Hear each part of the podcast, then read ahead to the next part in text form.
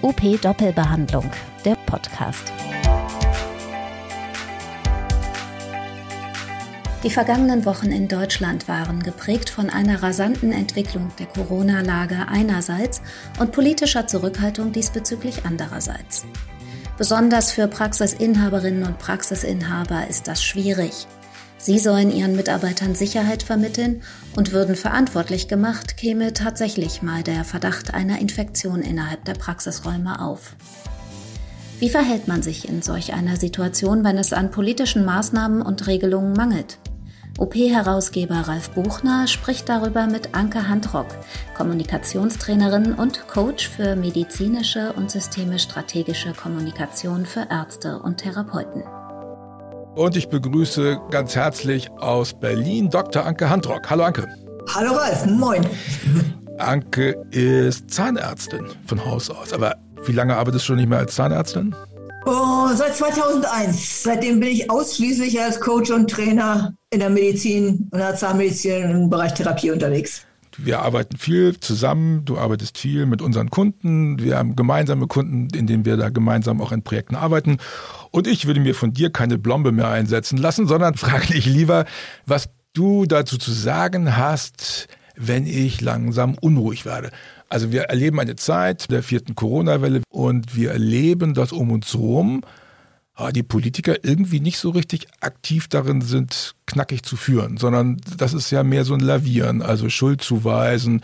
Ich weiß nicht, wie dir das geht, aber ich empfinde das so, dass das irgendwie ein Führungsvakuum ist oder nehme ich das falsch wahr? Vakuum ist schon fast, fast schon zu gering. Also es ist eigentlich noch weniger, weil die eine Regierung eben nicht mehr und die andere noch nicht. Aber dem Virus ist ja völlig egal, wer da nicht regiert, sondern die müssen sich jetzt halt erstmal sortieren. Ich habe da ja durchaus auch Verständnis für. Ich sage auch nicht, dass der eine oder andere besser oder schlechter ist. Es ist halt einfach vom Zeitpunkt her eine ganz blöde Situation, die wir jetzt haben. Aber die macht es nicht besser. Richtig. Eigentlich würde man ja erwarten, dass die alte mit der neuen Regierung darum Wetteifer zu führen, aber die scheinen darum zu wetteifern, genau nichts zu machen. Das können wir nicht ändern. Das machen die, die wollen.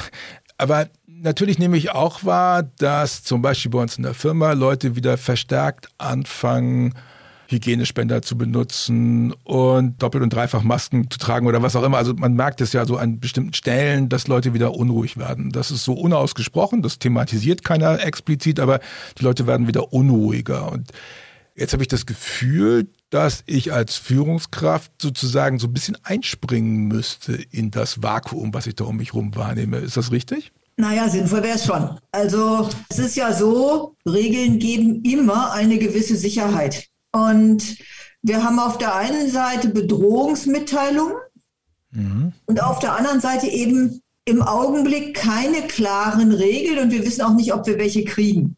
Richtig. Also jedenfalls nicht klare Regeln, die für alle so viel Sicherheit bedeuten, dass die das Gefühl haben, okay, die Regel passt zur Situation. Genau. Das könnte ich ja als Inhaber einer Praxis oder ich in meiner Eigenschaft als Chef von Buchner, könnten wir sagen, okay, jetzt springen wir da ein und äh, schaffen Regeln innerhalb der Firma. Hilft das ein bisschen?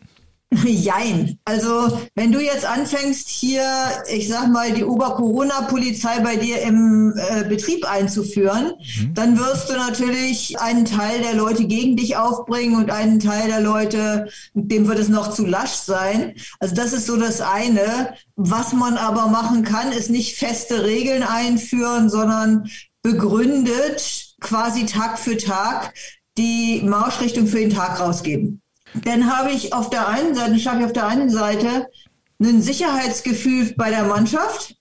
Ich schaffe aber auch, ich kann jeweils auch die Begründung mitliefern. Also bei euch ist ja fast nichts los im Vergleich zu Sachsen. Mhm. Aber so, also wenn ich jetzt eine Praxis in Sachsen hätte, würde ich wahrscheinlich sagen, okay, Leute, bis äh, wir hier eine nähere Information haben, machen wir das hier so, wir testen dann, wir machen das, wir machen das. Eigentlich machen die Praxen das bundesweit vermutlich einheitlich aus aus, aus Rechtsgründen sowieso. Also die Praxen, die ich kenne, sind alle sehr, sehr korrekt, was das angeht. Ähm, du sagst also, nimm die Regeln, die da sind oder die, die, die sozusagen überhaupt noch greifbar sind und sagen uns, auf Basis der Regeln, die wir bisher haben, machen wir hier Umsetzungsentscheidungen für unsere Firma. Das heißt, ich erkläre in meiner Firma oder in meiner Praxis, äh, wie wir die Regeln, die wir draußen wahrnehmen, konkret umsetzen wollen. Ich interpretiere also die Umsetzung für die eigene Praxis und schaffe damit Sicherheit. Habe ich das richtig verstanden? Jo, und ich, was ich noch dazu machen würde, ist, ich würde sagen, wir haben hier, und ich weiß jetzt nicht, wie hoch die Inzidenz bei euch ist, wir haben hier im Augenblick die und die Inzidenz. Mhm. Unsere Kliniken sind quasi leer genug. Mhm. Wobei wir aber demnächst von anderen Bundesländern aufnehmen müssen, weil wir ein Kleeblatt sind. Also das ist auch nur eine trügerische Sicherheit. Und deswegen machen wir das und dieses Wort deswegen. Deswegen machen wir das und dann in kurzer Rahmen, bis dann so. Mhm. Okay. Dann ist erstmal dieses Gefühl von, okay, der Chef hat gedacht, das ist ja immer hilfreich, wenn man das weiß. Mhm. Und der Chef hat einen irgendwie gearteten Plan. Der kann blöd sein, Chefs können ja öfter mal blöd sein, das ist auch in Ordnung.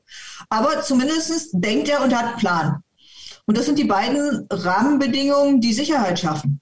Es gibt ja Kolleginnen und Kollegen, die in kleinen Teams arbeiten, so fünf, sechs Leute, und die sagen, ach, das ist doch unehrlich, wenn ich das so mache. Wir setzen uns lieber zusammen und besprechen unsere Ängste zusammen. Hm, das würde ich, äh, also sag mal so, es gibt gute Studien, die sagen, die Leute, die Ängste mit Mitarbeitern besprechen, fahren besser als die, die ihre Mitarbeiter ignorieren. Aber noch besser als die, die Ängste besprechen, fahren die, die sich auf die Situation, auf positive Situationen nach dem, nach der Problemlösung äh, fokussieren und das heißt, wenn die eine klare Regel ausgeben und sagen, wir machen das bis dann so, dann können wir gucken, wie es weitergeht. Und auf die Weise kommen wir mit Sicherheit vernünftig durch diese Zeit. Wir haben ja jetzt schon von der, vom vorigen, beim vorigen Lockdown wir haben den überlebt. Wir wissen, dass wir das können. Wir kriegen das jetzt auch hin und wir machen es jetzt so. Das gibt eine bessere Resonanz bei Mitarbeitern, als wir reden gemeinsam über unsere Ängste. Mhm. Weil wenn ich auf die Ängste fokussiere und dann auch noch die Ängste der anderen mitbespreche in der Gruppe, dann gibt es auch noch Ideen, wovor man noch Angst haben könnte. Mhm. Gerade die Ängstlicheren haben nach sowas eher mehr Angst als weniger. Das ist diese Schleife, die, diese negative Spirale, die man da runtergeht. Ne? Jedes negative Beispiel verstärkt meine negativen Gefühle. Kann ich das umdrehen? Kann ich sagen, Mensch, erinnert ihr euch noch letztes Jahr, da haben wir auch so eine ansteigende Inzidenzkurve gehabt und wir haben unsere Patienten gut hingekriegt. Guck mal, wir haben das geschafft, wir haben das geschafft. Also ist das auch okay, so eine positive Spirale zu machen, wo ich daran erinnere, was wir geschafft haben? Äh, das macht sehr viel Sinn. Das ist deutlich sinnvoller.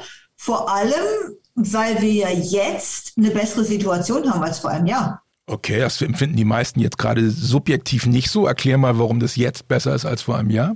Ja, vor einem Jahr hatten wir, wussten wir nicht, mit welchen Medikamenten wir akut Kranke behandeln. Wir hatten eine viel höhere Todesfallrate pro beatmetem Fall. Stimmt. Das heißt, wir können die Leute besser behandeln. Wir hatten vor einem Jahr keine Impfung. Wir haben jetzt eine Impfung. Mhm. Und diese Impfung schützt zumindest vor schweren Verläufen im überwiegenden Fall. Mhm. Und wir wissen, wir wussten ja damals nicht mal richtig, wie es übertragen wird. Wir wissen also, wenn jemand die Haut anfasst, dann wird nicht viel passieren, weil es eben über die Haut nicht übertragen wird. Mhm. Und ja, ich brauche eine FFP2-Maske, weil das Aerosol ist halt eben infektiös. All das wussten wir am Anfang nicht. Das mhm. heißt, damals hatten wir Blindflug und jetzt haben wir schon eine deutlich höhere Wissensbasis. Und Wissen ist halt Macht. Okay, gut. Also im Prinzip ja. Das heißt, ich ähm, verweise auf die Erfahrungen, die wir schon gemacht haben, auf das, was geklappt hat. Was mache ich, wenn, wenn ich solche Verweise ausrollen will und Mitarbeiter grätschen mir dazwischen und sagen, oh, aber das war doch auch ganz schlimm? Stimmt. Im Zweifelsfall immer erstmal stimmt. Subjektiv war das totale. Mhm. Deswegen sage ich ja, wir sind jetzt besser aufgestellt als damals. Weil damals war das ganz schlimm, aber jetzt sind wir ja besser aufgestellt. Deswegen sage ich, es ist nicht so schlimm wie damals. Mhm. Also auf die Erfahrung referenzieren, die man mit dem Fall gemacht genau. hat und sagt, ja, das war doof, aber wir haben daraus gelernt, wir haben daraus Konsequenzen gezogen und jetzt jo. arbeiten wir auf einem anderen Level, also eine Stufe höher. Jo. Was gibt es noch für Gründe, warum Leute weiterhin Angst haben könnten? Naja, man muss ja das Gesamtpaket sehen. Also wenn ich jetzt zum Beispiel eine Therapeutin habe, die 35 ist und zwei Kinder zu Hause hat, die hat ja nicht nur Angst vor der Corona-Infektion. Das könnte ihre kleinste Angst sein.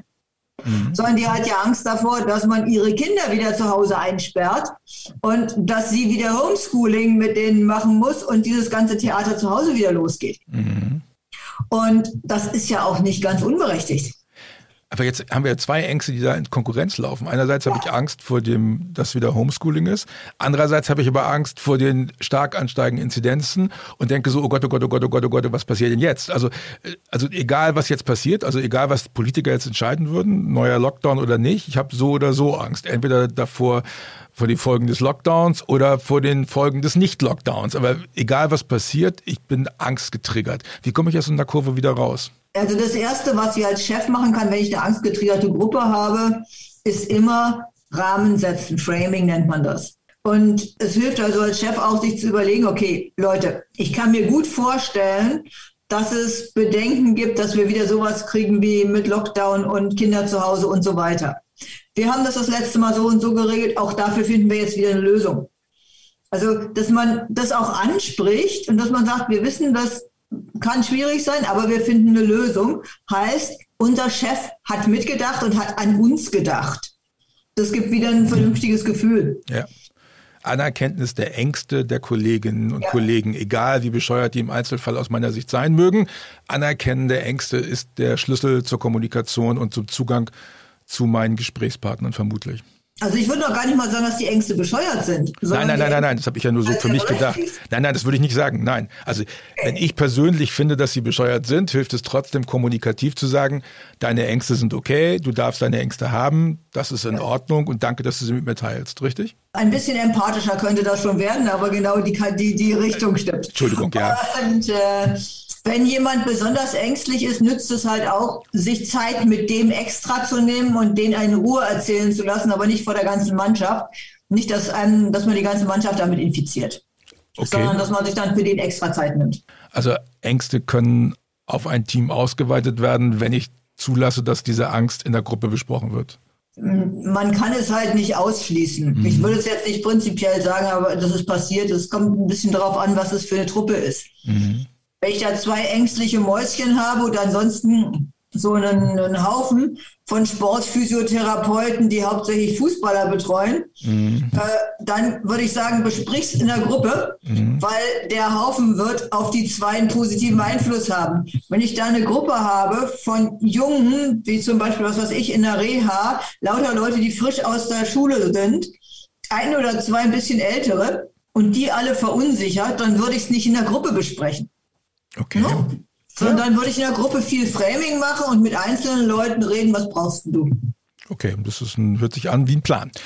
Also, Führungsstärke zeigen als Inhaber einer Praxis, Inhaberin einer Praxis, um die Sicherheit zu geben, die vielleicht aus dem politischen Umfeld gerade nicht so kommt und damit meine Leute stabilisieren, damit es dann klappt mit guter Therapie. War das jetzt die richtige Zusammenfassung? Im Prinzip schon. Vor allem, wenn ich derjenige bin, der den Rahmen setzt wir machen das hier so, dann tut es kein anderer. Weil sonst diskutieren die miteinander, machen wir es so oder machen wir es so, und dann habe ich schon einen Konflikt, ehe ich überhaupt nachgedacht habe. Deswegen hilft es, wenn ich vorher nachdenke und ich die Rahmen setze. Mhm. Das spart einfach Zeit. Und äh, deswegen lieber früher selber ansprechen, als warten, bis sie drüber geredet haben und ich den ganzen Kram äh, dann hinterher sozusagen aufwischen muss und wieder Ordnung schaffen muss. Ja, das kann man vielleicht als generelle Regel auch nochmal festlegen. Wenn ich merke, dass da irgendwas aufkommt, ein Thema aufkommt, dann ist es schlauer, das als Chef selbst zu thematisieren, als darauf zu warten, dass ich dann als Chef auf ein Thema reagieren muss. Weil was ist der Unterschied in der Wahrnehmung der Mitarbeiter? wenn, wenn ich Kommunikationskurse gebe, lernen die immer, eine Minute Framing, also eine Minute Rahmen setzen, spart eine Stunde Reframing, eine Stunde hinterher erklären. Das ist so eine ganz gute Faustregel. Und wenn ich etwas sekundär erkläre, als, also nachrangig erkläre, wirkt es wie eine Rechtfertigung. Und Rechtfertigungen führen quasi immer dazu, dass die Leute das Gefühl haben, nicht wirklich vertrauen zu können und dass das nicht glaubwürdig ist. Das heißt, wenn ich und, das Thema rausmache, dann wird es keine Rechtfertigung, weil ich das Thema ja gesetzt habe. Und damit genau. kann ich das Gleiche sagen und hat es trotzdem eine ganz andere Wirkung. Genau. Was würdest du sagen? Wie wahrscheinlich ist es, dass man so ein Thema aussitzen kann, weil es dann vielleicht doch nicht kommt. Also das, also weißt du, ich, ich habe ein Thema und ich denke so, ha, muss ich eingreifen, muss ich nicht eingreifen? Ist das schon der Moment, wo ich auf jeden Fall aktiv werden muss, wenn ich das erste Mal drüber nachdenke? Oder kann ich abwarten und hoffen, dass das Thema nicht kommt? Wie wahrscheinlich ist es, dass man sowas aussitzen kann? Konflikte im Team, Unsicherheiten im Team?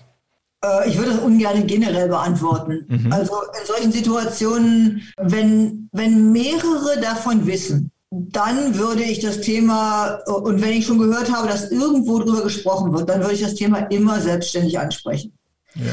Wenn es nur ein oder zwei betrifft und die nun normalerweise nicht zur mitteilsamen Front gehören, dann kann man auch sagen, hm, wir warten mal ab, aber dann sollte ich schon eine gute Kommunikationsstrategie parat haben, für wenn es dann kommt. Und das Normale ist ja, dass die Leute es deswegen nicht ansprechen, weil sie keine gute Kommunikationsstrategie haben.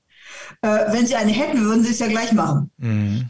Und äh, deswegen überlegt euch eine gute Kommunikationsstrategie und überlegt euch dann, ob ihr sie anwenden wollt oder nicht.